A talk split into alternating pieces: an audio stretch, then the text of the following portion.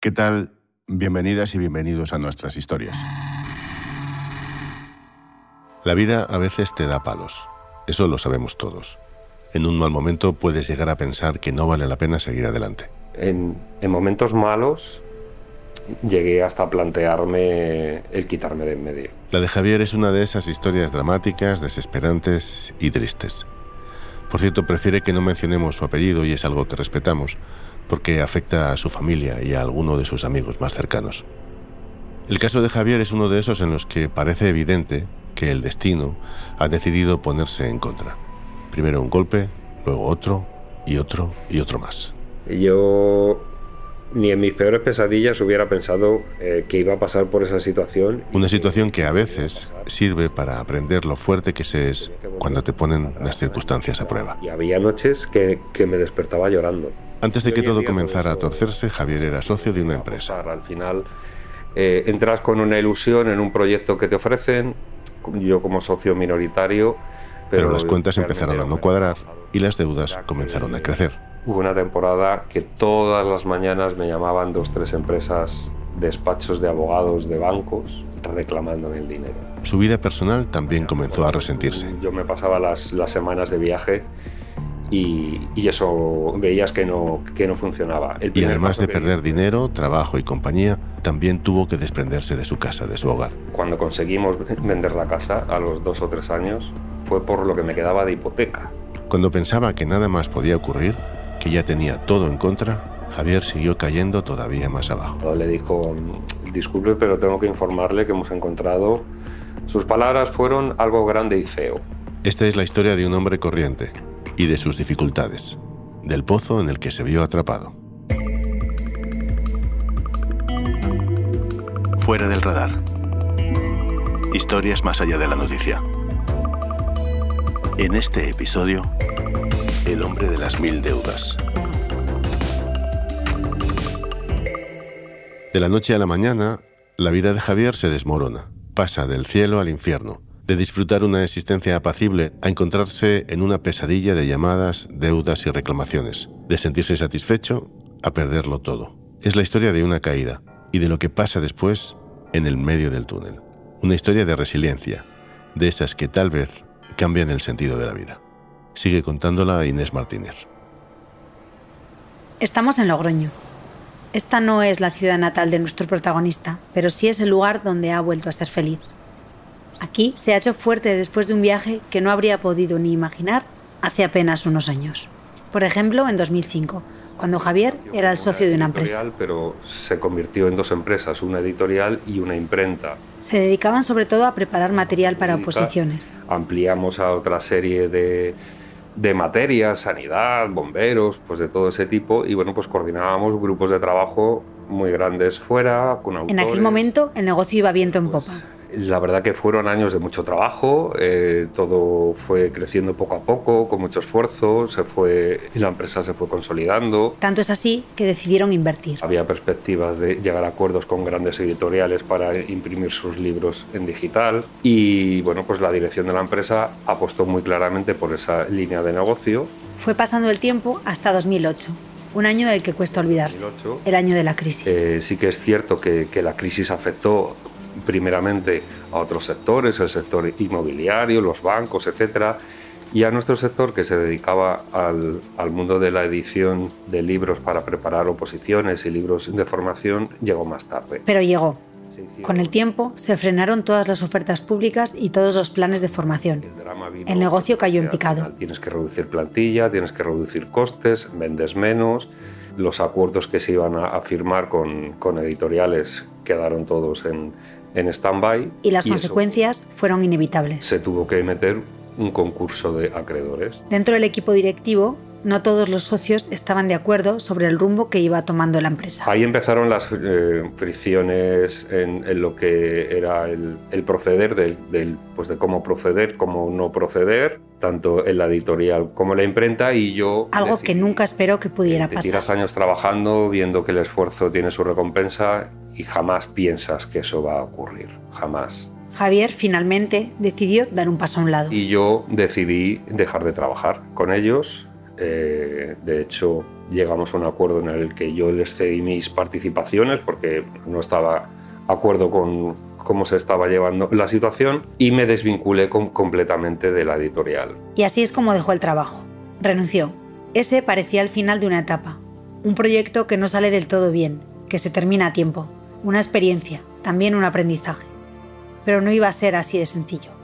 El frenazo en su vida laboral dejó a Javier con más tiempo para darle a la cabeza. Me dio tiempo a pensar, a saber lo que quería, lo que no quería, a saber si era feliz con mi trabajo y con mi vida personal. Tomé una serie de decisiones, decidí separarme. Esa ruptura no fue un impulso, surgió de una reflexión meditada y sensata. Eh, cuando viajas y te das cuenta de que no echas de menos a la persona con la que convives, una relación de 10 años, pues te das cuenta que realmente eso no te hace feliz. En esta época es cuando comienza el giro vital de Javier. Mi vida, mi corazón empezaba a estar en otro sitio. Un giro que está acompañado por la búsqueda de un trabajo, de un propósito y también de una casa, un nuevo hogar. Eh, me tuve que alquilar un apartamento porque yo me fui de casa y pusimos la casa a la venta. en este nuevo comienzo también llegó un nuevo compañero, Oscar. Una vez que ya me había separado, yo seguía trabajando, yo seguía viajando, conocí a, la que hoy es mi pareja, que llevamos 11 años. La pareja comienza una relación a distancia, desde Madrid, donde vivía Javier, y La Rioja, donde está Óscar. Aunque en ese momento él no lo supiera, Óscar iba a ser su apoyo incondicional, su mayor soporte en todo lo que quedaba por venir, porque la situación con la empresa no deja de empeorar y la relación entre los socios se tensa. Y fue cuando determiné que, esa situación o sea, era insostenible y dejé la empresa. Ahí fue cuando llegamos a un acuerdo con las participaciones. La decisión fue firme y Javier confiaba en que marcara el punto definitivo. Abandonar la empresa, romper cualquier vínculo con ella y dejarlo todo atrás. Yo me mudé a vivir a La Rioja, me puse a buscar trabajo. Estando ya en la misma ciudad que Oscar, en ese momento lo prioritario para Javier era recuperar su vida laboral, darle un sentido a su rutina, encontrar una nueva vocación. Y bueno, yo qué sabía hacer pues sabía de artes gráficas, sabía cómo se hacía un libro, de procesos y... Se lanzó a buscar trabajo aprovechando la experiencia que había adquirido en el mundo de la impresión. Me resultó fácil encontrar un trabajo eh, de perfil comercial dentro de las artes gráficas, que era pues, a lo que yo podía optar porque la parte jurídica ya la tenía muy en desuso. Mientras su cabeza estaba centrada en su nueva vida, en Oscar, la nueva ciudad y su nuevo puesto de trabajo, las dificultades que arrastraba con la imprenta seguían su curso. Empezaron a surgir problemas jurídicos. Entonces empezó, empezaron a llegar demandas, demandas por cantidades muy importantes. Las compras y las inversiones de la empresa ahora son un lastre que va aumentando la presión frente a los acreedores. Inversiones en maquinarias, de imprentas digitales, de, de guillotinas, de troqueladoras, que son inversiones fuertes. Y entonces a Javier le llega el primer aviso. Cuando te llega la primera demanda por 200.000 o 300.000 euros, dices, ¿qué voy a hacer yo? O sea, ¿cómo, ¿cómo voy a pagar esto? Y te llega una demanda y te llega otra. Las cantidades fueron aumentando hasta que la deuda se hizo inasumible. 3 millones de euros. Y a mí esas demandas eh, era como si me clavaran puñales en la espalda. Has jugado a algo, aunque, aunque no sepas jugar. Para él, que era socio minoritario y se sentía desvinculado de la empresa, estos pagos le resultaban injustos. No sentía que la deuda fuera mía porque yo no había gestionado esas inversiones, simplemente era socio, que ya era condición suficiente como para tener que responder ante, ante los papeles que, que has firmado. Javier estaba devastado. A su estado anímico no le ayudaba la presión y persecución a la que se veía sometido cada día. Hubo una temporada que todas las mañanas me llamaban dos, tres empresas, despachos de abogados, de bancos, reclamándome el dinero. Eso era cartas, burofaxes. Eh, yo lo sentí como un acoso y derribo. Yo entiendo que están en su papel. Que la situación se volvía insostenible. me llamaban todas las mañanas. Tuve que cambiar el número de teléfono. La idea de que esto iba a repetirse como un bucle sin fin llegó a hacerle mella. y esto va a ser así toda la vida. Toda la vida voy a tener que estar soportando que me llamen, que no son amenazas, son, bueno, pues recomendaciones que te dan. Es que en esta situación tan delicada y angustiosa, cuando Javier miraba al lado, siempre encontraba el apoyo de Oscar. aunque él también tenía sus momentos de debilidad. Y, ahí sí que hubo un momento pues, en el que él lo pasó muy mal y yo lo pasé mal, ¿no? Pues por la parte que me toca, ¿no? De la convivencia. Eh, Oscar era consciente de que a pesar del buen carácter de su pareja, la situación era tal que podía explotar por algún lado. Le tocaba hacer de contrapeso. Y ahí es donde juega un importante papel su personalidad, calmada y paciente. Por los miedos de, cómo le podía seguir afectando la situación, ¿no? esa, esa bola mental que se puede hacer y que, pues bueno, que no sabes en qué momento pues, puede desencadenar en, pues, en una depresión o en una reacción o qué sé. Javier era consciente de que con Oscar agarrándole era más difícil que cayera. También realmente he sido un afortunado, pero sobre todo el apoyo como pareja de estar ahí y de, y de quitarle hierro a todo, decir. Y así, compensando la balanza, se enfrentaron juntos al siguiente paso. La empresa ya no era solvente y no podían hacer frente a sus deudas la única solución pasaba por presentar el concurso de acreedores, un proceso en el que se intenta que un deudor insolvente satisfaga a varios acreedores. Todas mis esperanzas en ese primer concurso de acreedores porque eh, me parecía tan injusto el tener que hacer frente a unas deudas tan descomunales. Su esperanza se desmoronó. El concurso fue denegado en el Supremo y Javier se vino abajo. era una presión eh, a la que si estás en una situación anímica normal, pues a lo mejor la puedes sobrellevar, pero cuando ya tienes esa carga, esa presión, eh, a mí me, rompía. Para Oscar, este fue el golpe más duro que recibió su pareja. Eh, pues yo el peor durante todo este tiempo fue con, el primer no del, del, procedimiento judicial. Cuando todos estábamos diciendo, pues esto es de cajón, esto sale un sí o sí o sí o sí, y claro, te sale un no, eh, moralmente él estaba mal. Fue ahí cuando Javier empezó a no ver la salida. Llegué hasta plantearme el quitarme de en medio, porque no veía solución. Una vez que se toca a fondo hay dos soluciones. Anclarse en el pozo para siempre o intentar salir de él. Y Javier decidió salir. Y lo hizo sin miramientos, sin darle vueltas, sin pasar por un largo proceso de reflexión. Fue una cuestión de actitud. Ahí mi, cabeza hizo un clic. Fue a que dije, se acabó. Ya no lucho más, pero esto ya no me va a hundir. Después de años confiando en que la justicia le aportaría una solución, la sentencia del Tribunal Supremo le hizo despertar y pasar página. Esto ya está, esto ya llega a su fin, o sea, ya lo he intentado, no ha salido bien, viviré, aprenderé a vivir con ello, lo guardaré en algún cajón de mi, de mi ser, pero esto no me puede hundir más. O sea, al final tuve que... Desde 2011, Javier había dedicado toda su energía a un problema que ahora empezaba a entender que se le escapaba a su control. Tuve que pasar un periplo muy, muy malo, muy malo para darme cuenta de que, de que no tenía la importancia que yo le estaba dando. Comenzó a darse cuenta de que tenía todo lo que necesitaba. Tenía el apoyo de su pareja, su cariño. Era realmente feliz así que centró su atención en no pensar en sus problemas económicos. Era súper feliz, soy súper feliz y ahí mi cabeza dijo, se acabó, esto ya no tiene solución, tiro la toalla y vamos a intentar hacer la vida más normal. Sin embargo, queda una última batalla, la más importante. Y bueno, pues en ese que más me puede pasar, pasó. Después de años enfrascado en una deuda millonaria, luchando en procesos judiciales, con cambios de empleo y mudanzas de por medio, Javier comienza a ver la luz al final del túnel. Pero justo entonces recibe una noticia que va a paralizarle. Enseguida retomamos el relato. Superada aparentemente una época complicada, casi imposible en la vida de Javier, las angustias económicas parecen despejadas pero esa tranquilidad, sin embargo, va a durar muy poco. Sigue contando Inés Martínez. En 2018, Javier va al hospital por una revisión rutinaria. Oscar, su pareja, tenía un viaje de trabajo y no estaba con él.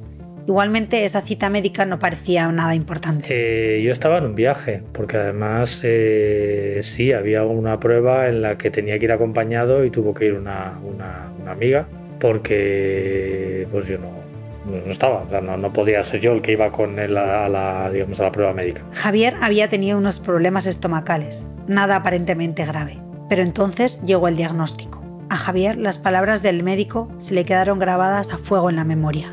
Me dijo, sí, es un cáncer de colon. El shock fue tremendo. Claro, en ese momento dices, eh, a ver, espera, ¿cómo asimilo yo esto que me acaba de decir? Llegó a casa y se sentó en el sofá, pensando. No reaccionaba. Y nada, y allí me, me quedé en casa solo, dándole vueltas, o sea, no sé, o sea, dándole vueltas a la palabra muerte. Y después llegó el momento de tener que decírselo a Oscar. Pues si te digo la verdad, esperar la llamada de Oscar. Y en ese momento cambiaron los papeles. Oscar dejó de ser el fuerte, como acostumbraba. Eh, realmente yo fui la persona que me vine abajo, o sea, realmente él lo llevó bien. Él tenía más fuerza moral y, y supo contener más dentro de los miedos y demás, pues supo contener mejor, mejor ese primer momento de, de, duda de se te cae el mundo encima, pues se lo llevó bien y yo lo llevaba peor. Hoy te dejo llorar, pero se acabó, no vamos a llorar. O sea, vamos a pelear hasta donde lleguemos. Pero esto, o sea, no me va, no me puede hundir. Es un bache nuevo. Y así fue. En esos momentos tan duros en los que te ves a punto de caer, es imprescindible contar a tu lado con alguien que te sujete. Oscar se fue recomponiendo. Se sale y habrá que adaptarse y habrá que convivir con ello y ya está, ¿no? Las que él tenía pues de, de, salir de esto, de olvidarse de toda esa etapa negra y, y, poder tener una vida normal como cualquiera. Con... Javier lo cuenta incluso sorprendido. No era consciente de su fortaleza. La verdad que me pilló con la cabeza tan fuerte. En ese momento que había pasado por todo el tema del concurso, de las demandas, que lo había pasado tan mal, que por mi cabeza se había pasado en bastantes ocasiones quitarme de en medio y que, y que llegó un momento que dije, basta, hasta aquí, ya no puedo más. Javier empezó muy motivado el tratamiento contra el cáncer de colon. Día a día abría su caja de pastillas de quimio y radio y las tomaba con la naturalidad de quien confía en que todo va a salir bien. Pero además tenía que operarse. La cirujana nos confirmó que, que, era un cáncer de colon, que era un señor cáncer de colon, que era grande, que estaba muy cerca del ano, lo cual era un problema. La médico le explicó con detenimiento cómo iba a ser la operación. Ella mmm, nos explicó la cirugía, todo, pero yo, yo, yo no la oía. Realmente yo en mi cabeza eh, estaba pensando en, en mi pareja, en mis padres, en esto se me ha acabado, este billete ha llegado a su fin y, y se acabó el viaje. Cabía la posibilidad de que, después de la cirugía, Javier tuviera que vivir con una bolsa en el estómago para siempre. ¿Quién, quién, quién quiere vivir con una bolsa en el estómago? Si te toca, te toca y lo asumes como, como tienes que asumir tantas cosas. El pánico a un desenlace inesperado entró en escena y Javier tomó, una vez más, una importante decisión. Tantos miedos me entraron, aunque yo no lo transmitiera, que me senté con quien era mi novio y mi marido y le dije, Cari, nos tenemos que casar. Así, o sea, sin, sin pedida, sin anillos, sin nada de romanticismo. Y Oscar dijo, sí, quiero. Más provocado o acelerado por el, por el tema del, del cáncer, porque queríamos que antes de que hubiera una operación, pues estuviera todo lo más atado posible. Con lo cual eso, pues, pues desde el punto de vista inicial de tengo que ir al notario, firmo, pim, pues... Lo que iba a ser un mero trámite se convirtió en una boda preciosa. Lo recuerdan como el día más bonito de sus vidas. Bueno, venga, pues vamos a ampliar un poquito más. ¿Y cómo lo vamos a hacer? Y, venga, pues ya que estamos, al final hicimos una fiesta en casa, de lo más íntimo, solo los amigos, de verdad. Contratamos un pequeño catering y para mí fue la mejor boda del mundo mundial. Fue un día bonito porque fue un día que, que en principio puede parecer que no se coció de una manera normal, ¿no? Que no fue una boda al uso de, uy, venga, la preparamos con mucho tiempo, llamamos a todo el mundo, hacemos todo. La boda significó un paréntesis en el tema de la empresa. Lo hicimos además como queríamos, lo hicimos muy rápido, muy fácil, muy con amigos, sin complicarnos mucho, pero hacerlo muy divertido. Y, y también lograron olvidarse, bien, al menos durante unas horas, de la enfermedad. Pues sí, a las 12 de la noche, entre algo que bebí y tal, y que estaba flojo, estaba ya metido en la cama el resto de fiesta, pero para mí fue un día maravilloso. Fue un día como de despedida, de decir, por si no nos volvemos a ver. Poco después de la boda llegó el día de la operación. la posibilidad de que Javier tuviera que vivir con una bolsa en el estómago cobró de nuevo protagonismo. Antes de la anestesia, el médico le dijo que si despertaba con la bolsa a un costado izquierdo, significaba que sería para toda la vida. Si por el contrario la bolsa estaba a la derecha, era temporal. yo, mi obsesión era esa, saber eh, dónde tenía puesta la bolsa. Desperté de la anestesia y medio groggy, medio moribundo, me, me eché las manos a la tripa y, yo vi que tenía varias bolsas puestas. Pero claro, una era la bolsa temporal, que me confirmaron que era temporal, y las otras eran de drenajes. Tras el tratamiento de quimio y radio, esa primera operación, un descanso para recuperarse y una segunda operación, Javier comenzó con la rehabilitación. En más o menos año y medio pasa de la incertidumbre de enfrentarse a un cáncer a revisiones periódicas en las que las noticias son muy buenas. Y la verdad que, lo recuerdo como un proceso muy bonito. Fíjate todo lo duro eh, que bueno que es que te digan que tienes un cáncer, que, pasas una quimio. Para mí lo, recuerdo con tanto cariño, me ha, me ha dado la vida. Hacía tiempo que la deuda empresarial había pasado a un segundo plano.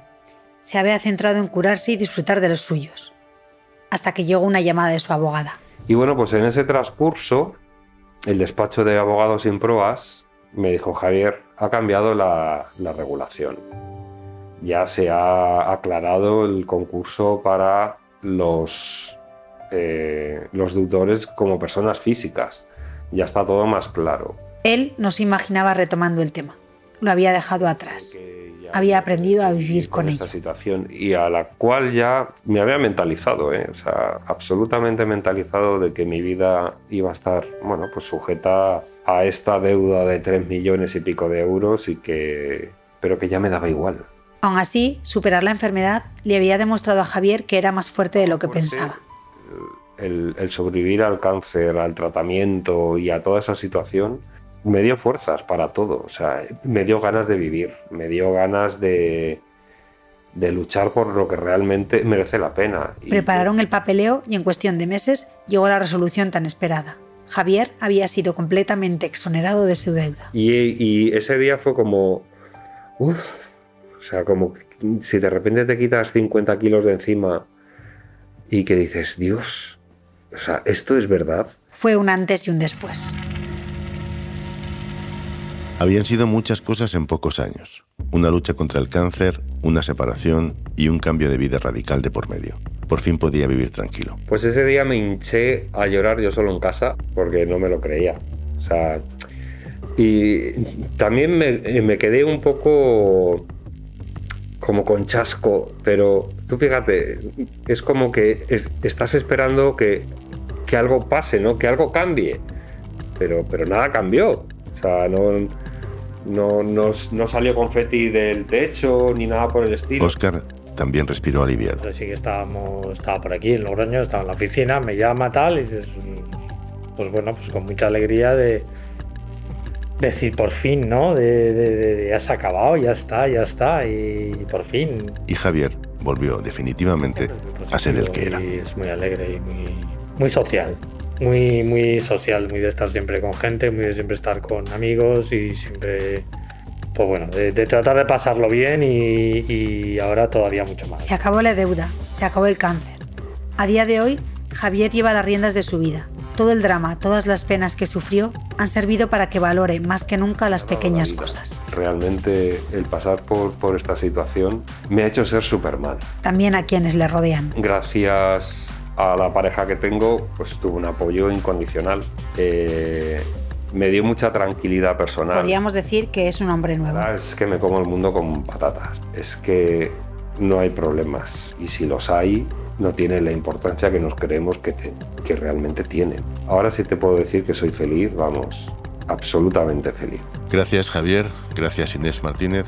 En España, la ley de segunda oportunidad a la que Javier se acogió permite enfrentarse y superar una mala situación económica provocada por endeudamientos excesivos sin descuidar el derecho de cobro de los acreedores. Hoy, además, Javier da charlas motivacionales en el mismo hospital en el que fue operado y comparte allí su experiencia con el cáncer.